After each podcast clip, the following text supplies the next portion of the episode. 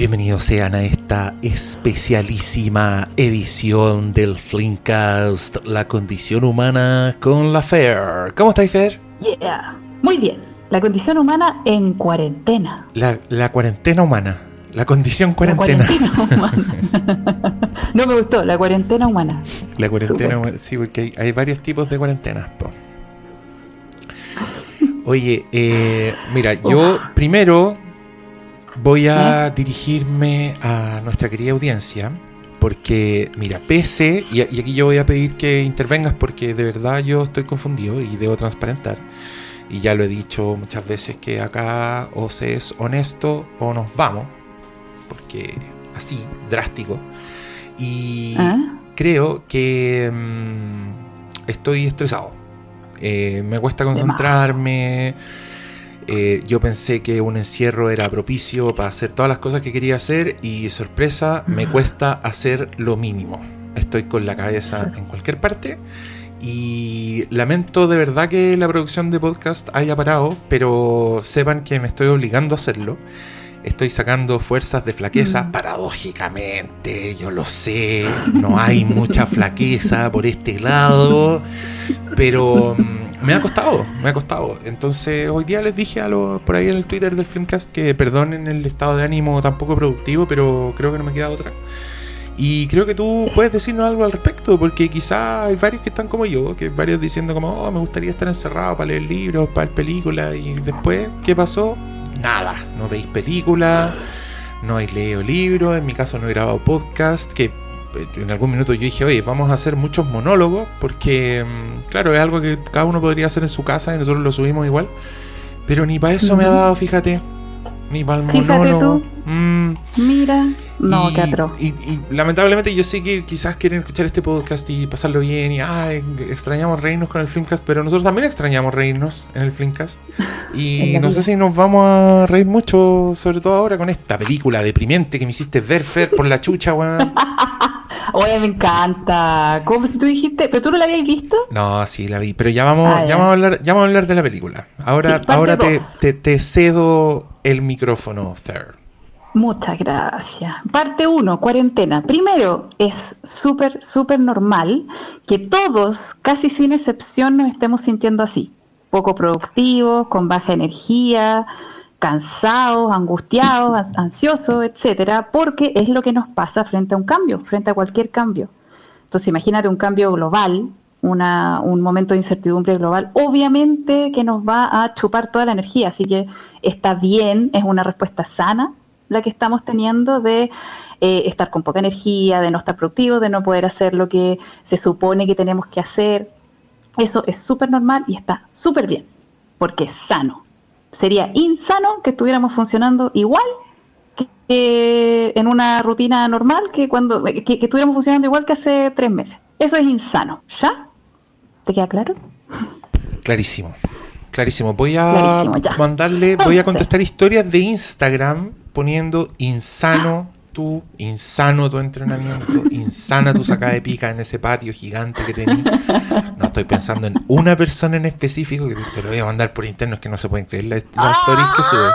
De verdad, es como, creo que es como, bueno, si eres, multimillonario, como en esta cuarentena, así, es, es para cagarse la risa. Ah, pero bueno, no, no, es mi caso y, espero que no sea el caso de nuestros auditores, porque si tenemos un auditor multimillonario que no nos ha donado. Sí, pues bueno, que se, que se tire uno, mesa, que se tire unos millones. Ni siquiera una mesa cuando nos robaron todo. estoy, no muy estoy muy decepcionado de ti, multimillonario. Ya, ya, ya, listo, está claro. Entonces, normal, normal, normal. Ahora, uno pasa por fases cuando hay un cambio. Esto lo habla una, una cabra que se llama Pilar Jericó, que es sequísima, me, me cae muy bien. Entonces, ella, ella habla de que eh, las fases que vivimos ante el cambio son seis. Primero está como, que sabéis que son fases súper similares a las del viaje del héroe, que con, con, el que tú debes estar familiarizado porque creo que eso le lleva sí, sí, guion. Sí, sí. sí, claro. Sí, ya. Entonces, primero está como la llamada a la aventura, que es como la llamada al cambio, la llamada a algo nuevo, que es cuando nos enteramos. Oh, hay un virus en China hace, no sé, tres meses, cuatro meses, que pasó esa cuestión más o menos. Después viene la segunda etapa que es la negación. cuando nos vemos enfrentados a algún cambio, alguna transformación, alguna aventura nueva, eh, tendemos a, primero, negar que, eso está pasando, porque no nos gustan los cambios, pese a que la vida está llena de cambios, pero a los humanos nos gusta la estructura, la rutina, nos gusta lo, lo predecible, lo conocido, entonces cuando aparece algo nuevo, aunque sea algo positivo, igual muchas veces nos negamos. Entonces decimos, no, esa cuestión no, está pasando, que es lo que nos pasó también a muchos de nosotros y que es lo que, oye, por Dios, qué manera de pelear con nuestros papás y tatas que les daba por salir, sobre todo al principio, yo no sé si a ti te pasó, hijo por Dios, pero. Eh, bueno, yo, yo, yo, tenía, yo tenía mamá en la playa que decía, como, ah, si acá no pasa nada. Eso no, pero ya, ya, ya está encerrada y castigada, así que. No, si a esta altura es claro. Sí, ya pero, pero, pero, sí, yo por ahí, por ahí vi un tweet que decía como confirmen que todos nuestros papás nos han dicho cuando me llegue la hora me va a llegar. A mí, a mí me dijeron esa wea, como mamá, cuídate del coronavirus.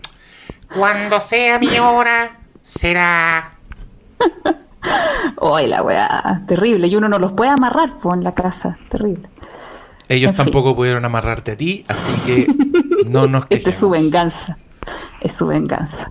Bueno, y entonces aquí en la etapa de negación generalmente surge la rabia que es un poco lo que nos ha pasado a muchos, lo que yo veo, bueno, en Twitter y todas esas partes que es como la rabia hacia las autoridades, que lo han manejado como el pico, que la, la, la, la, la, la, la, es una etapa normal, es una etapa natural, enojémonos, despotriquemos, es sano, no hay problema con eso. Y es parte de la segunda etapa que es de la negación. Después de eso viene el miedo, o mezclado, ¿eh? todas estas etapas tampoco son tan así como ordenaditas, pues uno, uno se devuelve a una etapa, se repite, etcétera. Después de esto viene el miedo, que yo creo que en esta etapa igual todavía muchos de nosotros estamos ahí, pues.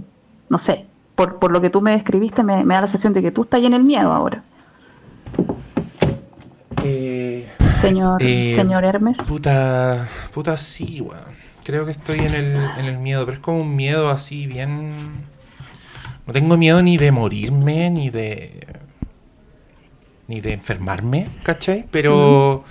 Si hay como un miedo más latente, por ejemplo, en mi caso, perdón si esto es compartir mucho, pero hay como una posibilidad muy real de que me quede sin pega, ¿cachai? pero sin pega así como cero, ¿cachai? Y, mm. y, como que no quiero pensar mucho en esa weá, pero, pero está ahí en el cerebro, pues como un pájaro carpintero dándote. Ah, pero es que, ¿sabéis que no, hay que ignorar esos miedos? Bueno, después voy a dar como técnica para enfrentar eso, porque me hicieron hartas preguntas acerca de la ansiedad, de la angustia y todo, así que también voy a responder eso. Pero eh, es súper normal tener ese miedo. Yo creo que la, gran mayoría de nosotros tenemos ese miedo. A mí también varios pacientes me han cancelado horas precisamente porque eh, no saben si van a mantener sus pegas. Entonces prefieren como cortar al tiro para ahorrar plata y todo, ¿cachai? Entonces, sí, es, una etapa también necesaria y hay que reconocerla y todo. Después del miedo viene la travesía por el desierto, en donde aparece la tristeza, en donde decimos, estoy triste, soy vulnerable, eh, me siento mal, me siento solo, no sé qué hacer, etcétera, que también por ahí yo cacho que habemos varios en esa, en esa etapa también. Sí y que, y que, y que es necesaria también, o sea, porque, ¿por qué menciono todas estas etapas? Porque todas son necesarias. Esta gente que está como con una mentalidad positiva nomás y de echémosle para adelante y todo, no, esa, esa weá no, es falso. Si no, hay, si no hay cruzado todas estas etapas antes de llegar a una mentalidad positiva, igual la cuestión es vacía, No, no, no tiene cimientos sólidos. Es necesario que reconozcamos todas estas etapas en, en todos nosotros y que reconozcamos que no es malo que no es que estemos mal hechos, que no es que, uy, no debería sentirme así. No, deberíamos sentirme así. Es lo, es lo sano, como lo dije al principio. Y después de atravesar estas cuatro etapas, viene ya la, aceptación de la realidad, viene la, etapa 5, que es la de los nuevos hábitos y la confianza. Que ahí empezamos a aceptarlo, que ya empezamos a establecer nuevos hábitos, empezamos a, a sentirnos más confiados en que la cuestión se va, va, se va a solucionar, se va a mejorar, etcétera, y eso da pie a la última etapa, que es el fin de la aventura, que va a ser el momento en que el coronavirus ya ha pasado, que estamos todos más fuertes, que somos más inmunes, etcétera, y que se va a convertir en una peste más, eh, que no sé, pues será estacional. Como todas las, pestes grandes, las grandes pandemias que ha habido, o seguimos conviviendo con ellas, o hasta el día de hoy, o se terminan extinguiendo y reapareciendo nuevamente gracias a los antivacunas, pero ese ya es otro tema. Entonces, esas son las etapas. Eh. Pero eso, y yo, yo siento que estamos como todavía entre, entre la rabia, el miedo, la travesía por el desierto, como que todavía así como comunidad, no hemos llegado todavía a la etapa de los nuevos hábitos, de la confianza, pero porque es obvio, pues si recién estamos adaptándonos a esto, pues, recién estamos tratando de establecer una nueva estructura en nuestras vidas, una nueva rutina, eh, estamos tratando de adaptarnos al encierro, sobre todo los que estamos ahora en comuna en donde no se puede salir en absoluto. ¿Cómo estáis con eso, Diego? Puta, ¿sabéis qué? Hasta, hasta ahora yo te diría que si me hubierais dicho, no sé, pues hace dos meses, oye, va a haber cuarentena total, yo no, no voy a poder salir de la casa, y yo te habría dicho cuál es el problema. Porque eh. no sé, yo, yo tendía al encierro antes de la cuarentena, era muy flojo, pero hay algo en el hecho de que te digan que no puedes hacerlo, que, que te caga un poco la cabeza. Entonces, claro. Ahora me pasa, de salir a correr. nunca tanto, no vamos a exagerar. Mi demencia todavía no es tal. Pero sí, puta, salir a pedalear, ponte tú, que hasta hace, hasta, hace, ah. hasta hace poco tiempo era como, ya, todavía no estás malo, si no tocáis nada, si no vais a estar con nadie, como pégate un pique y vuelve a tu casa. Como que ahora ni eso está, me da, me da esta weá. Como que estoy, estoy Estoy un poco esperando el momento en que se me acaben todos los víveres para poder sacar ese permiso culiado de ir al supermercado y mirar, por, la ventana, digamos. Pero mm, no, pero, pero está bien porque, puta, también Twitter, que no le ha traído nada bueno a la humanidad, es un súper eh, como fuente de paranoia y desinformación bien charcha, porque puta, conviven irritantemente información falsa aquí, yo de verdad. si, ahora estáis tirando información falsa, weón, en verdad. No sé, anda donde tu mamá y dile que todo fue en vano. Una wea así, porque eres subhumano y lo encuentro como el hoyo. Pero claro, también están esas peleas, esa, esa wea que debe tener un nombre, pero esto de, de, ver, ponte tú que mucha gente se está preocupando de algo y que tú realmente no estabas preocupado de eso hasta que empezaste a leer que todos están preocupados de lo mismo y te da como una preocupación culposa. A ver, dame un ejemplo. Eh, Puta, no sé, pues como cuando se anunció que venía como esta cuarentena total, yo me acuerdo que dije algo así como, oh, chucha, cuarentena total. Y me meto a Twitter y claro, estaban todos diciendo como esta weá va a provocar aglomeraciones, como que la gente se va a ir a meter a los supermercados, tenéis que hacerlo con clave única, si no tenéis clave única vais a tener que salir y están haciendo todo mal, esto es lo que hicieron en Italia, que repercutió. Y, me encontré estresado de pronto, con algo que como que no me había caído la teja, ¿cachai? Como que empecé a preguntar, chucha, ¿debería ir yo a hacer fila? A estas weas, como que debería ser yo uno de estos giles que está afuera. Y, y más encima que había reactivado mi adicción a la Coca-Cola, superada durante años. Entonces, de verdad, una de mis preocupaciones fue salir a, a buscar Coca-Cola. Porque yo dije, ya, no es, de, no es de primera necesidad, pero también me pasa esto que... Puta, yo estaba como entrando a, alimentarme mejor y pero siento que no, no, están los tiempos como para ponerte más dificultades, onda loco, si comer harina con azúcar era el placer del día que quería evitar para ser una mejor persona, creo que ahora, loco, todo el placer que podáis obtener en tus cuatro paredes, yo creo que es válido. No estoy llamando ah. ni, a la, ni, a la, ni, al consumo de drogas ni nada, pero locos, igual funcionamos en base a recompensas, ¿o no? Entonces, ¿para qué nos vamos a negar las recompensas mm. reducidas que hay en, esto, en estos tiempos? Creo yo, ¿qué opináis tú? O sea, a ver, yo opino que, que sí, pero eh, mm, igual hay que diferenciar las actividades que nos dan placer de las actividades adictivas. Po las que nos, porque hay actividades que nos dan placer, que nos relajan, que nos hacen sentir bien, y hay actividades que nos ayudan a silenciar emociones, que esas son las actividades que se transforman en adictivas. ¿sí? Entonces, eh, el comer cosas dulces, o el, o el tomar Coca-Cola, o el, o el jalar coca, o no sé, más que otorgar, porque es lo mismo. porque es lo mismo, básicamente. básicamente. Si no, pregúntele al weón que le pegó a una señora para quitarle la única Coca-Cola que quedaba en el almacén, que no fui yo. Ave María Diego. Ah, ya, eso mismo te iba a preguntar. Qué miedo. Eso, eso no pasó, Fer. ¿Cómo se te ocurre? Pero, pero, el, otro día leí en Twitter un buen diciendo que alguien había visto a alguien en el supermercado y el tweet era como, necesitas realmente ocho Coca-Colas y... Loco, ese weón no sabe nada. Sí, no las necesito. No tiene chucha idea. Lo gracioso era que todas las respuestas del tweet eran como, loco, eso no es nada. Eso dura dos días. Bueno, ahí me estáis describiendo así exactamente una, una conducta adictiva, pues, ¿cachai? Que más que para otorgarte placer, es para silenciar otra cosa. Y no, y no es malo silenciar esas cosas por estos días, Fer. Es pésimo silenciar esas cosas. ¿Por qué?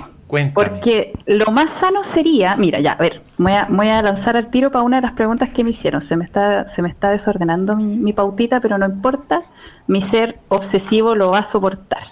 Déjame marcar lo que ya dije para no perderme. Wonderful.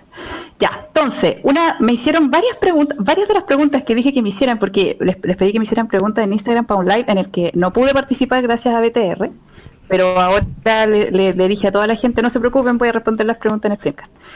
Entonces, muchas personas me preguntaron así, ¿cómo enfrento la ansiedad? ¿Cómo enfrento la ansiedad? Eh, a ver, y una, una técnica para poder enfrentarla es que cuando te, te dé la ansiedad, empieces a notar todos los pensamientos que surgen, todas las preocupaciones que surgen cuando tienes ansiedad. Sea cual sea, me voy a quedar sin pega, voy a, no sé, voy a engordar, me voy a enfermar, etcétera, etcétera, etcétera.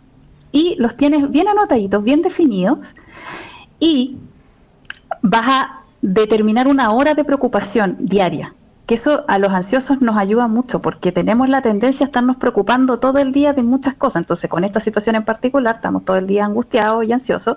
Entonces, lo mejor es destinar un momento en el día para preocuparse, que no sea antes de acostarse, por favor. Tiene que ser como en medio del día, ¿cachai? O después del desayuno, no sé. Pero no antes de acostarse porque si no vamos a soñar con todas las preocupaciones. Em, y en, esos 30 minutos o una hora que le dediques a eso, vamos a empezar a leer todos estos pensamientos, todas estas preocupaciones que tienes y las empiezas a, a, a clasificar entre las que están bajo tu control y las que no. Por ejemplo, voy a hablar de mí misma. Una preocupación mía es la pega, evidentemente, porque soy independiente, dependo de mí, encima mis pacientes ya están preocupados por la plata, entonces eso hace que no, que no quieran gastar en esto, entonces también yo voy a quedar sin plata, etcétera. Ya, esa es una preocupación mía. ¿Está bajo mi control o no? Está bajo mi control. Entonces, como está bajo mi control, el paso siguiente es definir los pasos a seguir respecto a cada preocupación. Entonces, yo voy a reenfocar mi pega, voy a empezar a hacer cosas, que sé yo, en grupo, que sean más baratas, no sé, pues ahí empiezo a, también estoy tomando un curso de perfeccionamiento. Entonces, hay que definir las preocupaciones que están bajo tu control y las que no. Entonces ya, en mi ejemplo, eh, el tema de mi pega y todo está bajo mi control, entonces yo ahora voy a definir los pasos a seguir. O sea, de qué forma voy a eh, redirigir mi pega, la voy a reestructurar, de qué, cambios voy a, voy a poner, etcétera, de paso uno, paso dos, paso tres, cronológicamente. Ya, y si eh, la preocupación que yo tengo no está bajo mi control, por ejemplo, en mi caso sería, no sé, pues me preocupa que los casos aumenten o que las muertes aumenten. Ya, eso no está bajo mi control. Entonces ahí lo que puedo definir es establecer la actitud que voy a tomar respecto a Onda, es verdad que cuando las emociones surgen les tenemos que dar espacio, pero las emociones duran uno o dos minutos. Onda, podemos darnos así un, uno o dos minutos cronometrados para decir, ok, me voy a dedicar a sentir la angustia que siento ahora, me voy a dedicar a sentir el miedo que siento, etcétera, etcétera. Pero después de eso podemos reenfocar nuestra atención y elegir la actitud que queremos tomar. Entonces, por ejemplo, respecto a esto de que aumenten los casos y todo, yo he decidido eh, tomar una actitud optimista, que se basa en que yo le pongo mucha más atención al número de recuperados en, el mundo y en Chile que al número de muertos o enfermos. Ah, de acuerdo a la última eh, vez que vi, una página actualizada, el porcentaje de recuperados era como de 23%, algo así, y el porcentaje de muertes era como del 4%, o quizá un poco menos. Entonces igual a mí me, ayuda mucho tener esa, esa perspectiva y también paso buscando noticias buenas como de cuánto se ha avanzado en las vacunas o en los tratamientos antivirales. Eh, paso como que buscando ese tipo de noticias porque he decidido que mi actitud va a ser optimista, porque es lo que yo siento que a mí me ayuda más, que a mí me hace tener más energía, que a mí me hace tener una actitud como más productiva para estos momentos. ¿Ya? Entonces, eso, por eso te digo que no es bueno ignorar los miedos que tenéis o las preocupaciones que tenéis. Lo mejor es ponerles atención, anotarlos, dedicarle un tiempo diario a eso, no más de media hora porque no es necesario más, y empezar a definir. Ya, a ver, esto está bajo mi control, estos son los pasos a seguir. Esto no está bajo mi control, entonces voy a definir la actitud que voy a tener respecto a esto. Así también nos vamos sintiendo con más poder, porque una, una sensación que he visto que hartas personas sienten es la impotencia últimamente, como la falta de poder, el, no saber, el, sentir que pucha, los que están a cargo no se están haciendo cargo y, y que uno no puede hacer nada desde su vereda, etcétera. Pero si todos podemos hacer algo, podemos hacer cosas tan sencillas como cambiar nuestra actitud y ayudar a los que están a nuestro alrededor. Eh, y eso cada uno de nosotros lo puede hacer. Ya con el hecho de estar encerrado en la casa estamos haciendo algo. Entonces, viola. Viola, oye, ¿están buenas tus, sí, están buenos tus ejercicios? Debo decirte, sí. Para las preocupaciones. Sí, que, me los encuentro difíciles de instaurar. Encuentro que es como ah que como pega, como que no sé si voy a poder decir, eh, voy a poder tener el control para decir. Hagámoslo ahora ya, mismo. Ya pasó la hora de angustiarme, así que esta, esta histeria colectiva en redes sociales no me va a afectar, ¿cachai? Como que creo que voy a tener que estar muy atento para hacer esas cosas, pero pero esto te, lo, está diciendo un usuario, así que para que no se sientan solos. Yo creo que creo que cuesta, creo que creo que va a costar, pero me parece súper bueno agarrarse a esto. El que cueste no significa que no se pueda hacer. si la agua no tiene por qué ser fácil. El tema es que a veces, como estamos acostumbrados a dejarnos llevar, como por, por lo que vemos y todo, cuesta, sobre todo al principio, instaurar el hábito de decidir hacia dónde dirigir nuestro estado emocional onda como de gestionarlo un poquito mejor. Pero una vez que ya tenéis instaurado el hábito, ya no es, cada vez se hace menos difícil, pero obviamente que al principio va a costar. Si yo la mayoría de los consejos que voy a dar son consejos que implican un poco de esfuerzo, porque adaptarse a una situación nueva requiere esfuerzo. No es algo fácil. Perfecto. Y, y el tema es que uno elige, pues, ¿cachai? Porque tú podés elegir no hacer este esfuerzo y el costo va a ser la angustia, la ansiedad, ¿cachai? El, dejarte llevar por lo que vaya a ver en redes sociales y todo. Que puede ser un costo que puedes estar dispuesto a pagar. El tema es estar consciente de ese costo. Y la otra decisión que puedes tomar es, ok, voy a hacer estos cambios, en donde vas a ganar más tranquilidad, más manejo sobre tus emociones, etcétera, pero el costo es la dificultad. El costo es que vaya a tener que ponerle esfuerzo, que vaya a tener que dedicarle tiempo, que vaya a tener que dedicarle energía mental a la cuestión. A decir, ya estoy leyendo esto, me estoy urgiendo, ah, ya, voy a anotar mi preocupación y le voy a poner atención en mi media hora y todo eso requiere esfuerzo y requiere organización. Ese es el costo. Entonces la cuestión es elegir, pues, elegir el costo que queréis pagar, ¿cachai? Que cualquier camino igual es válido, pues si uno igual puede decir, sabes que no tengo ganas de hacer todas estas weas, ¿cachai? Y el costo es que... Y también porque esta weá como que no había pasado nunca, entonces tampoco es como que haya un mapa para pa, seguir, ¿cachai? Lo cual es un pensamiento que si te pilla mal parado igual puede ser terrorífico. Pero, pero, aquí, estamos bien parados gracias a tus consejos. Ah, Oye, dale, pues, ¿qué más, ¿qué más tenéis? ¿Tenéis gente mm, haciendo preguntas? Sí. Ah, ya, mira, a ver, primero, eh, claro, ya, me, preguntaban acerca de la, de la ansiedad, pero antes que eso quiero dar como lineamientos generales, que tengo como, como cuatro lineamientos. El primero es eh, que para poder para poder enfrentar esto de mejor manera, para no gastar tanta energía en todo esto de adaptarse, es súper necesario que empecemos a establecer horarios, a establecer una rutina. Ojalá similar a la que teníamos antes o, meterle algunos cambios, pero que no sean tan intensos. Onda. Mantener eh, el horario de sueño, mantener el horario de trabajo, para los que todavía tienen trabajo, eh, quizá el, el estudio, y también darle horario a las actividades de diversión o de relajo que no sé, onda, puede, pueden ser, qué sé yo, hacer ejercicio, la gente que medita, meditar, leer, ver series, como distraerse. Da, no, no estar siempre como pendientes de, la información acerca del, del, coronavirus y toda la cuestión. Y para eso también hace súper bien dentro de los horarios establecer un tiempo para informarse. Onda, media hora. De, y, e informarse de fuentes confiables, como lo que decía ya hace un rato. O sea, no se informen por redes sociales, no se informen por WhatsApp, Onda, métanse a la página de la OMS o métanse a alguna página que consideren confiable y infórmense ahí. Y con media hora diaria ya estamos. Si no son muchas más las cosas de las que hay que informarse, onda. Nosotros acá que nos tuvimos que informar acerca de la de esta cuestión de la cuarentena total, ¿qué, qué te demoráis en leer todo eso? No te demoráis media hora. Y listo, estás informado. Entonces, no, un poquito también dediquémonos también a pasarlo bien, a relajarnos un ratito. Dediquémosle tiempo a, leer otras cosas, a ver otras cosas. ¿Tú has visto películas o series a ti que te gusta tanto, mi cabrón? He visto muchas películas y muchas series, pero aquí viene el dato impactante. Ay Dios. No he podido ver nada nuevo. Todo lo que he ah. visto ha sido repetido. Y ha sido hermoso, como que han sido recreo muy bonito pero que, te repito, me han dejado, lo cual es raro, ponte tú, porque el otro día me repetí Zodiac, que mi problema no la había visto, entonces dije, voy a ver Zodiac de nuevo, que es una weá que me sigue gustando más cada vez que la veo. Pero después terminó la weá y no, no habría podido grabar un podcast sobre Zodiac. Que esa weá no me había pasado nunca en la vida. En la vida me había pasado no querer hablar de las películas, como que me contenté con el con el placer de verlas, ¿cachai? Y que igual eran, puta, son películas terribles, ¿cachai? Como que hay mucho asesinato y odio y, ese tipo de weas. Pero, pero sí, me di cuenta de que no me han dado ganas de ver películas nuevas. Pero eso está súper bien, como ya te dije, onda. Es que cuando nos enfrentamos a un cambio, todo el, el, aparato mental y emocional está, está preocupado de mantenernos a flote, o sea, de mantenernos vivos.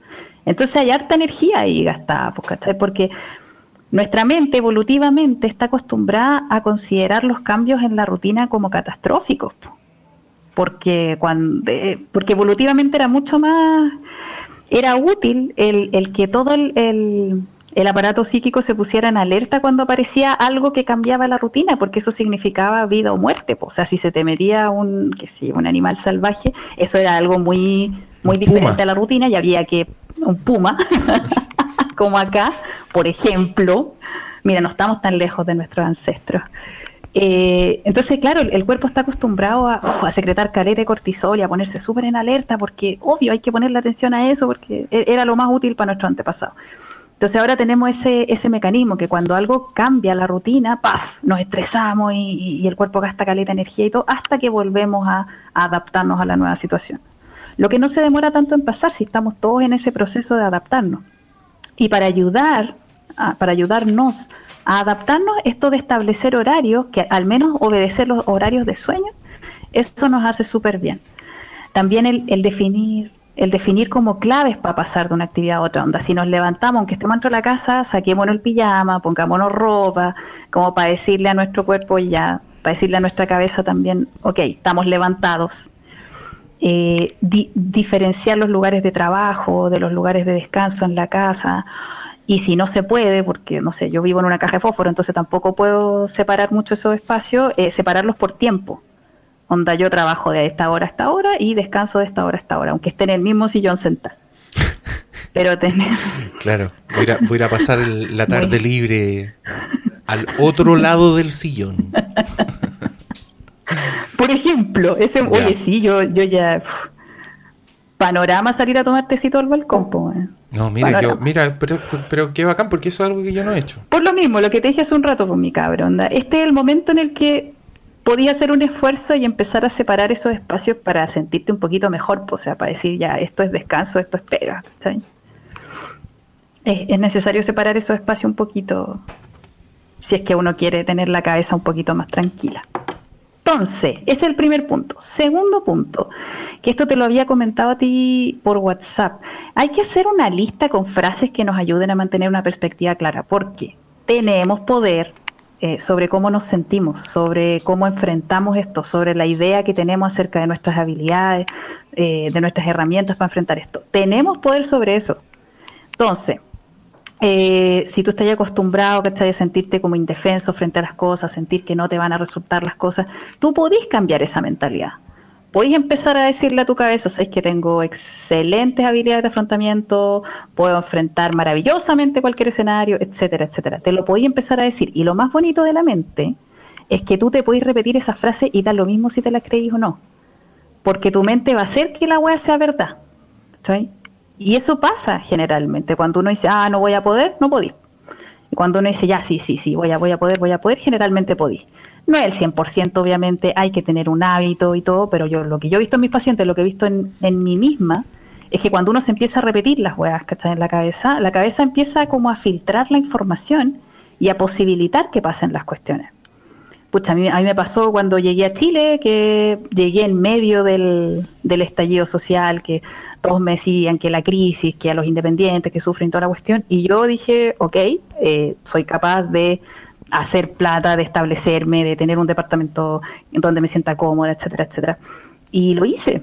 Y gané incluso más que, que lo que ganaba estando afuera. Entonces, se puede, ¿no? Sí, en serio.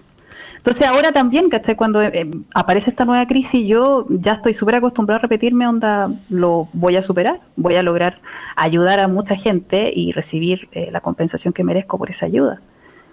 Y entonces, por eso, ¿cachai? Mi segundo consejo es hacer una lista con frases que ayuden a mantener una perspectiva clara. Onda, soy capaz de enfrentar cualquier escenario, tengo habilidades excelentes para superar cualquier dificultad. Eh, también, no sé, como comunidad sabemos superar las crisis de manera formidable, que yo lo creo totalmente de Chile, onda, por todas las cagas que nos pasan, contando terremotos, incendios, tsunamis, estallidos, mm. gobiernos, etcétera. Siento que lo, lo sabemos superar. Onda, nos tengo la terrible fe yo no, no entiendo mucho esa, esa, idea penca que tienen de los chilenos. Yo he visto que la gran mayoría, no sé, no sé siento que, que nos sabemos adaptar a los cambios. La gran mayoría de la gente obedeció el tema de la, de la cuarentena, ¿cachai? Lo que pasa es que los casos que no, nos llaman más la atención. Pero también por un tema evolutivo, porque sirve ponerle atención al weón que no está cumpliendo para castigarlo, para sacarlo y para que cumpla. No, y porque también porque las reglas de cómo funcionan y cómo operan las redes sociales que no sabemos de memoria, no dejan de aplicar en esta weá, pues entonces el... Ah, obvio. El caso indignante, puta, se esparce como, como el COVID, ¿ah? Ah. Y, los otros pasan más colados, pero también tiene que ver con, con, con cómo funcionamos, ¿cachai? Entonces también Mm, Siento yo que está súper como contaminada la señal de las weas que te llegan al cerebro. Entonces ahí está bueno el consejo como de dosificarla, seleccionarla. Porque puede, puede, puede ser mucho más charcha que por, por esta mm. ilusión de querer estar informado que termine indignándote y estresándote por puras weas. Sí, pero de verdad, ¿cachai? Esto también lo digo por, por experiencia propia, onda, ponerle atención a las noticias alentadoras y empezar a filtrar y a ponerle atención a cuando la gente cumple, a los, a los actos como de generosidad que ha habido, a la, no sé, pues, a toda la gente que ayuda, etcétera. Eso de verdad que te cambia el, switch y te cambia la, las emociones que empiezan a aparecer de forma, ¿cómo se espontánea. Onda, ahora ya no me, no me urjo tanto como al principio de, la, de esta crisis porque de verdad que cada vez veo más y más ejemplos de lo bien que lo estamos enfrentando, de cómo todos estamos tratando de hacer nuestro mejor esfuerzo, eh, de cómo estamos cuidando a la gente que nos importa, de cómo nos estamos cuidando entre nosotros, de cómo estamos conectándonos, paradójicamente, ahora que estamos tan, que tenemos que estar desconectados, etcétera. Y eso está, eso está también, y hay que ponerle atención. Sin negar lo otro, por supuesto, pero depende cada uno la atención que uno le pone a cada, a cada cosa. ¿Sí? Sí. Eso. Entonces, ya. Tercer consejo. Vamos. Eh, si, están, si están con alguien más, sobre todo las familias, los niños, etcétera, es súper importante que puedan establecer espacios personales para cada uno, ya sea espacial o, o temporalmente. Onda, el, poder decirle al otro, ¿sabes que Quiero estar solo un rato eh, y respetar ese espacio de soledad, que pueden ser unos minutos, puede ser una hora. Hay gente que se encierra en el baño, hay gente que sale al auto. Tengo, yo muchas veces he atendido personas que están en el auto, porque adentro de la casa está lleno de gente, eh, y, respetar ese espacio y valorarlo. Y en ese espacio de soledad hacer lo que uno quiera, estar echado, no hacer nada, leerse algo, lo, la guay que queráis. Mm. Pero es súper importante mantener esos espacios personales porque si no, ahí empiezan a surgir como las discusiones, las peleas, el, empezar a, estar cansado el uno del otro. Y sobre todo, no sé, pues para, para las personas que tienen niños, yo he conocido a varios que como que ya se turnan. Que, ok, ahora tú te vayas a descansar, yo me encargo de los niños y respetarle ese espacio al otro y después turnarse y el que está cuidando a los niños se queda solo también un rato, etc. Eso también es súper importante como para poder, no, no, sé, no sé si recuperar, pero un poquito vivirse eso que ya no es posible vivir, que era el, el tener un espacio para uno. Claro. El alejarse un poquito, poder un poquitito replicar eso en, en este espacio, aunque sea una caja de fósforo, igual se puede.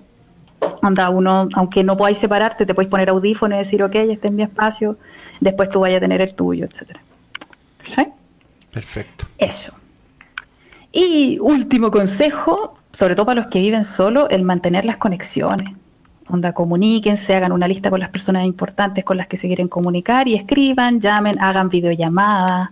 Eh, no pierdan eso de, de, estarse comunicando con las personas y, y no como que no, no tengan miedo de ponerse cargantes tampoco. Si uno igual como que empieza a echar más de menos a la gente que antes. Yo ahora tengo ganas de escribirle a mi mamá todos los días y antes no, no era nada así yo. y ahora como, ¿cómo estás? De más. Porque bueno, es... Sí, como... Eh. Y más que uno se preocupa, no sé. Da. En fin, eso, eso serían como mis consejos así más, más generales. Oye, ¿querés, ¿querés hacer una breve pausa antes de que volvamos a hablar de esa película? Ya. Hacemos una pausa y volvemos de inmediato. Ponme el antecedente sobre la institución. Solo sé que es un psiquiátrico. Para delincuentes perturbados.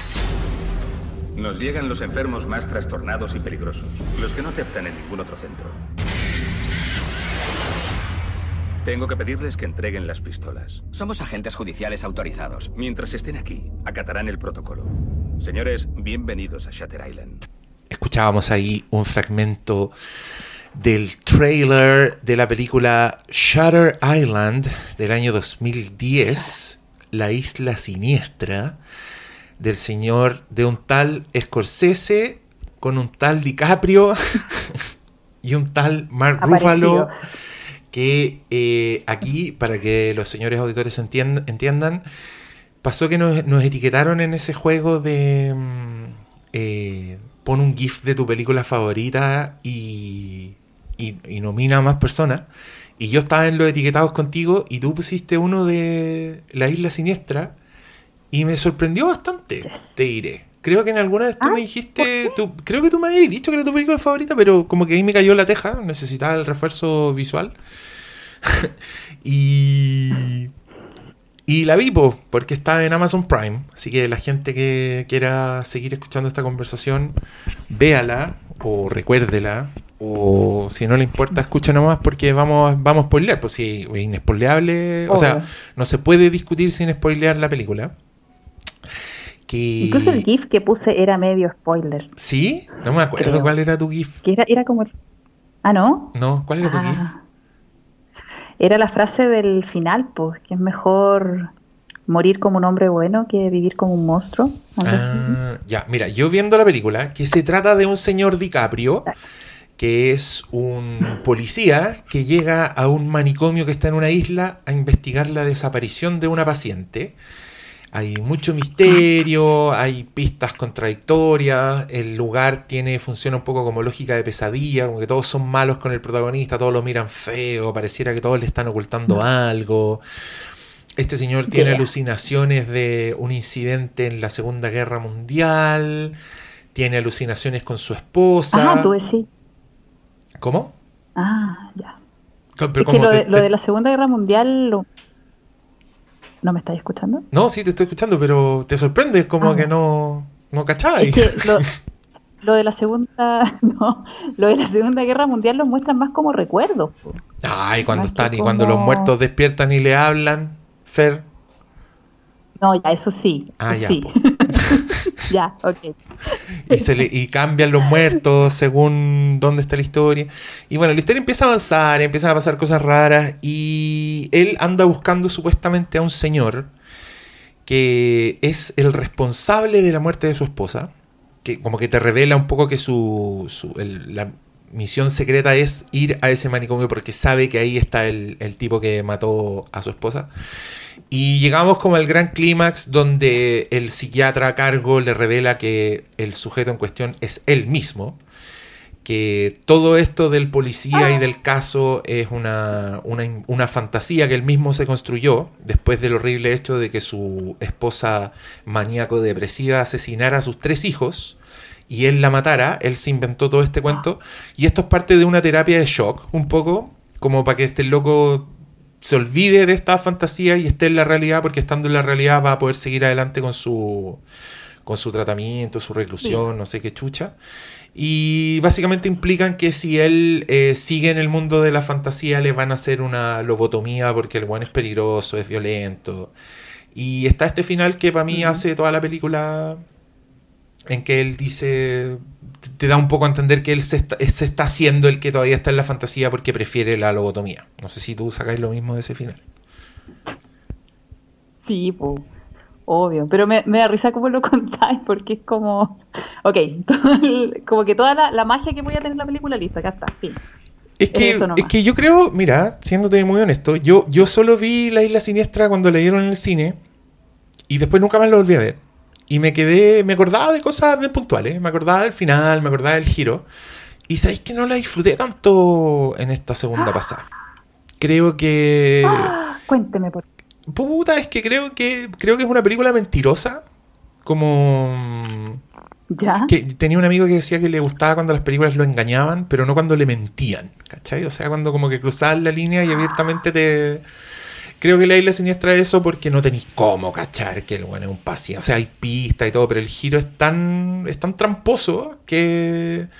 Puta, en, visión repetida yo encontré igual, ponte tú que por eso mismo se alargaba caleta. Encontré que había personajes muy innecesarios. El de la enfermera, ponte tú. ¡Ay, qué interesante!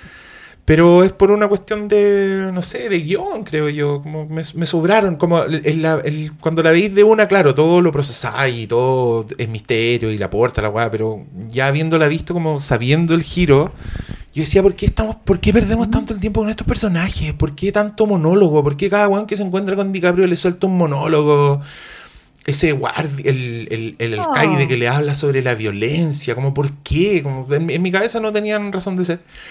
Pero, pero quiero escuchar de ti, porque yo me acordé eh, hace tiempo que dijimos que todos estábamos, justamente cuando hablamos creo que del secreto de sus ojos, tú dijiste que estábamos todos a un, a un mal día de, de cometer actos horrendos o, de, o de perder toda nuestra, nuestra civilización, no, nuestra civilidad. Y esto es justo lo que le pasa a DiCaprio en esta película. Es lo que dice el Joker, ¿no? Sí, pues él, es el... Ah. Oye, ¿quién nerd?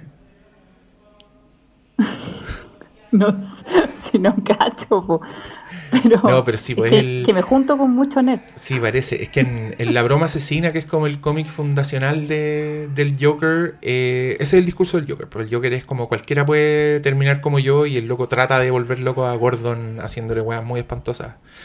Pero fracasa el Joker. Ah. No, no logra que Gordon se, se vuelva loco como él se vuelve momentáneamente loco, pero no hace ni una wea salvo gritar y babear en el suelo. Bueno, este DiCaprio sí tuvo un pésimo día que bifurcó completamente su, su mente y, eso es lo que vimos como por dos horas diez, ¿no? Igual es larga la película. me encanta que la haya odiado tanto. No, no la, no la tanto, eh, pero me gustó mucho menos ahora que la primera vez que la vi. Eso sí, eso siéndote muy honesto. Bacán. creo, creo que, creo que está, bien actuada la weá. Y, la foto. Lo que más me gustó fue la fotografía, que es, de. Esto, es para los, para los cinéfilos que están escuchando. Es de Robert Richardson, que es un señor que es el director de foto de todas las películas de Tarantino, por ejemplo. Menos de Jackie Brown, creo. Y, pero también es director de foto de Oliver Stone. Entonces, el loco como que tiene su marca heavy y le gustan mucho las luces así arriba de la cabeza, como luces bien blancas. Y, esta película tiene eso mucho. Pues, me, gusta, eso me gustó igual porque está metido en la historia. Como que tiene mucho rollo con los relámpagos, con los focos y con, encandilar a la gente. Pero, pero eso solo, solo desde lo formal. Yo quiero escucharte a ti. ¿Por qué es tu película favorita? ¿Qué tema creéis que encuentro que es el central de la película? Y que es como mi tema y lo que más me gusta. Que el malo soy vos mismo, pues el malo soy vos mismo. Exacto. La terrible sombra, la terrible sombra. Sombra de movie. Yo, sombra de movie. Eh, yo creo que sí, que uno está como a un mal día de convertirse en el Joker, pero cuando no es capaz de reconocer esa sombra, cuando la trata de alejar de sí mismo completamente, pues acá era súper interesante la forma en que muestran cómo eh, Leonardo DiCaprio eh, personifica esta sombra, porque es un huevón que tiene el ojo de diferente color, que tiene una cicatriz, que es como ya un, huevón que no puede ser más diferente a él. Que es un, monstruo así, pero de... Que es un monstruo de...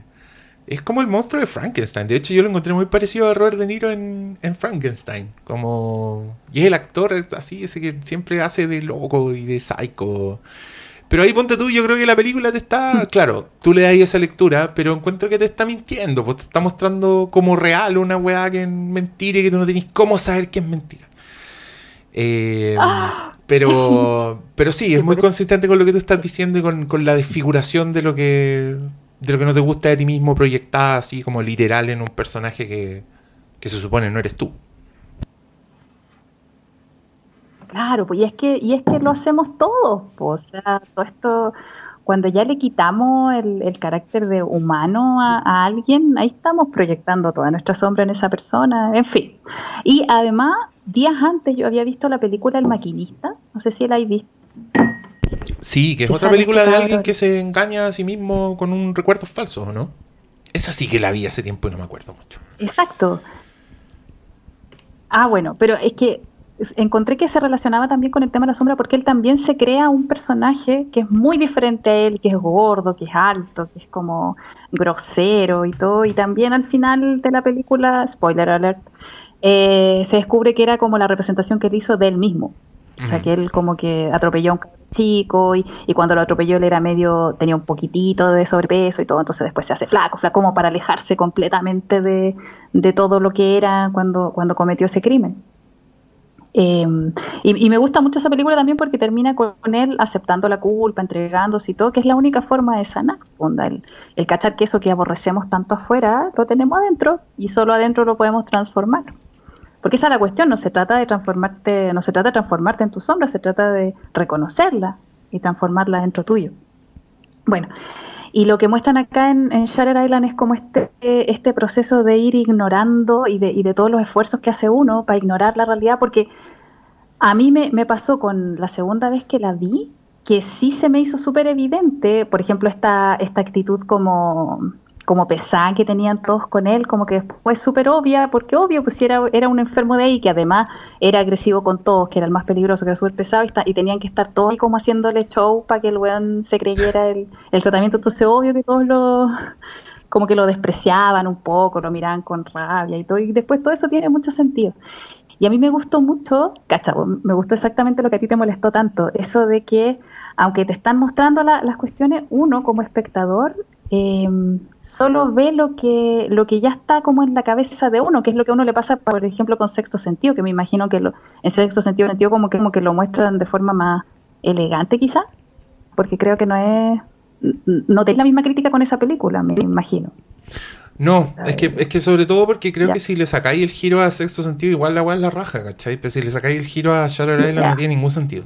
Entonces también como que la... No, la, no tiene sentido. La sobredependencia del giro... No, pero acá yo creo que tiene que ver como con, esa mentira, pero que la entiendo también. O sea, si están tratando, te están contando la historia de un weón que se creó una realidad falsa, el que a mí una película me parezca mm. tramposa porque te presenta una realidad falsa como que van en paralelo esas dos weas, ¿cachai? Van en carril. Entonces no, no te diría que es una mala película, por ejemplo. Pero sí te diría que son cosas que a mí no, no me gustan tanto. Como que cuando tú haces tus propias reglas y las, y las acomodáis como para mentir, ¿cachai? Lo encuentro, lo, encuentro un poco flojo. Pero. Mm, pero todas esas cosas también aparecen en, segundo visionado. Yo me acuerdo que cuando la vi en el cine salí diciendo, oh, la película buena, ¿cachai? Pero está bueno esto mm. que este, este giro que le a, mí, a mí me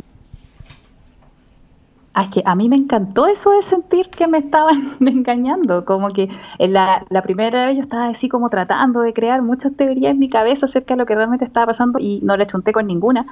Y ya al verla la segunda vez como que, claro, era, era todo evidente y, y me encantó eso, como de cómo me demostraron conmigo misma que como sea yo voy a defender lo que ya tengo en mi cabeza, o sea, voy a ignorar muchas señales que vistas después son obvias pero como que yo no la, lo, voy a, lo voy a ignorar flagrantemente. Y con él pasaba lo mismo. Anda que, aunque le mostraran, porque el, el objetivo del tratamiento era mostrarle lo ridículo que era su delirio, esto de que él era un detective que venía a buscar, que venía como a, dilucidar un misterio. Entonces era como enfrentarlo con, lo ilógico de eso para que se le quebrara como algo adentro y dijera como ya no, esta es mentira. Ese era como el, el objetivo de, de, este tratamiento. Eh, y me gustó mucho eso porque siento que nos falta mucho a nosotros reconocer eso, como, bueno, tenemos una idea en nuestra cabeza y la vamos a defender con uñas y dientes. Y a ver, ¿por qué menciono esto? Porque yo me he preocupado como de seguir a gente como de todos lados, pues, ¿cachai? Y, y es cuático como los de una vereda creen que son los de la otra vereda los que tienen el poder en los medios, los que tienen la plata, los que manipulan toda la información, etcétera. Y en la, en la vereda contraria pasa exactamente lo mismo. Y es cuático porque acusan de las mismas cosas, atacan de la misma manera, pero están en una vereda tan, tan opuesta y a, a todos a todos los que comparten eso les parece súper lógico y súper obvio como los otros son los malos. Y, y a mí me da mucho como, ay, no sé, me, da un poco de susto esa, situación, porque siento que en momentos de crisis como el que estamos ahora, no podemos darnos el lujo de extremar las posturas. Eh, porque eso puede llevarnos como a más, a más desestabilidad, ¿cachai? Y todo. Siento que es urgente, y por eso siempre he guayado con lo mismo, que es urgente que nos reconozcamos en el otro y que veamos al otro como, como un, reflejo nuestro. Y lo, y lo trato de hacer también con mis, con mis temas. Por ejemplo, no sé, pues yo paso publicando weas acerca de la responsabilidad individual, ¿cachai? De que tú te eres responsable del campo de acción. También en base a eso como que base todos los consejos que doy para enfrentar la crisis actual, etcétera. Eh, pero hay muchas personas que me alegan como que, eh, que no, pues que hay, hay gente que sí tiene el poder, ¿cachai? Y la responsabilidad personal no, no tiene ningún peso en eso y todo. A mí esos comentarios me molestan mucho. Entonces, obviamente, hay algo mío en esos comentarios que no quiero reconocer. Mm. Y cuando me pongo a revisar, a ver, sí, pues, cuando me pongo a revisar qué es lo que no me gusta de esos comentarios, es un poco la actitud de víctima, el sentirse como que no tenéis poder, ¿cachai? Y esa es una sensación que a mí me carga tener, la odio, me carga, me carga sentirme sin poder, indefensa y todo. Pero hacer este análisis, ¿cachai? Yo decía, ok, voy a transformar esta cuestión adentro mío. Y digo, puta, quizás, ¿cachai? Me hace falta también aceptar las situaciones en donde sí soy víctima, po, en donde sí estoy, estoy indefensa frente a algo, en donde no tengo ningún poder sobre algo, ¿cachai? En donde sí me están cagando de alguna manera. Y eso, ¿cachai? Que me hace bajar la rabia contra ese comentario caleta. Contra ese tipo de comentarios, porque me llegan varios así. Sí, pues. Incluso ahora, ahora que lo comento, ¿cachai? Me, me vuelvo a, a calmar. Como, Oye, sí, sí, es verdad. Como que. Entonces, esa es la weá que yo quiero que nos pase, ¿cachai? Esa es la weá que yo quiero como que la, las personas empiecen a trabajar en sí mismas para que paremos un poquito esta weá de estarnos tirando mierda, ¿cachai? En redes sociales. Sin, y cuando ya dejáis de ver al otro como, como un otro, lo veis como el, la encarnación del mal, ¿cachai? Y no, pues, no sé, el, otro, eh, su pensamiento es tan válido como el tuyo, en la mayoría de los casos, tampoco, no nos vayamos a los extremos tampoco. Pero, por ejemplo, eso, pues, o sea, ese tipo de comentarios que me han llegado, que también me han llegado comentarios similares respecto al feminismo y así, ¿cachai? Yo trato como de, de hacer esa pega, pues, porque encuentro que es necesaria y que y allí es donde dejamos de, de proyectar a este Andrew Leris, a este a esta sombra, a este weón con los ojos de diferente color, gordo, con una cicatriz. En el otro y empezamos a cachar, ah, eso, eso está dentro mío. La Eddie no soy es tan yo. terrible cuando está Mm, dentro. sí. Levi soy yo. Sí. Eso. Entonces, esa, esa weá a mí me gustó mucho. Esta película como que me, me puso así en, en mi cara el- esa tendencia mía a negar lo que no corresponde a mis creencias, negar lo que... Porque yo, por, ej- por ejemplo, con, con este ejemplo que te puse, una, una creencia así que yo he, he- he mantenido durante gran parte de mi vida es esa, como que yo, tengo el poder de manejar todo, yo tengo el poder de hacer frente a cualquier situación, etcétera, y encuentro que es una creencia tan buena, tan noble, tan útil. Y puta, me estoy yendo súper a un extremo, pues, ¿cachai? Y la gente que me critica o que me, o que me hace comentarios como sin estar de acuerdo conmigo, me muestra que me estoy yendo a ese extremo. y me ayuda a, a, a, tener una perspectiva más amplia. O sea, considerar que sí, porque hay veces en que de verdad necesitáis aceptarte como víctima, aceptar que hay situaciones que no podéis manejar, y eso te lleva a pedir ayuda, etcétera, a aceptar tu vulnerabilidad y todo eso. ¿Sabes? Entonces, eso, eso quería decir yo. ah, y lo otro también que me, que me gustó mucho de la película, pero esto ya tiene que ver con otras cosas, es el simbolismo bonito. ¿El simbolismo del, Del agua y el fuego. Ah. Bonito. Ya. no era ninguna palabra. del agua y el fuego. Como, como que el agua era el, acercamiento con la realidad.